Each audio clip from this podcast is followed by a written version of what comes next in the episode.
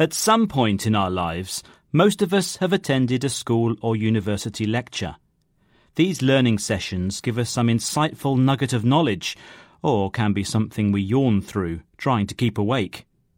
Whatever our experience, lectures have been and still are the most common teaching method in education. But will they exist in the future?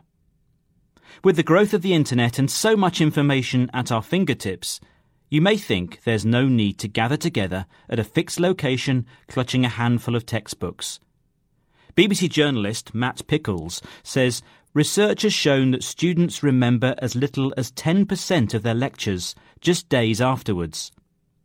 Professor Carl Wieman, who campaigns against the traditional lecture, felt talking at students and expecting them to absorb knowledge was not that effective, so he introduced active learning that encourages problem solving in small groups.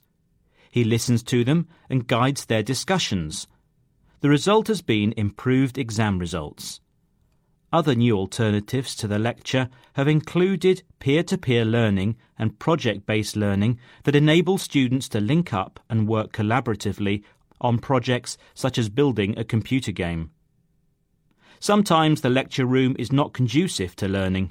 A boring, colourless room is not necessarily an inspiring place for stretching the mind.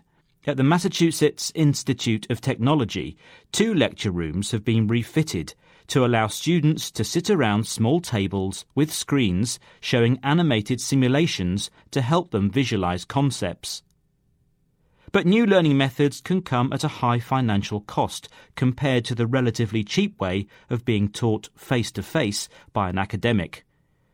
The real issue, according to Professor Dan Butin, founding Dean of the School of Education and Social Policy at Merrimack College in Massachusetts, is that academics put thousands of hours of work into their books and much less time into thinking about the effectiveness of their teaching style.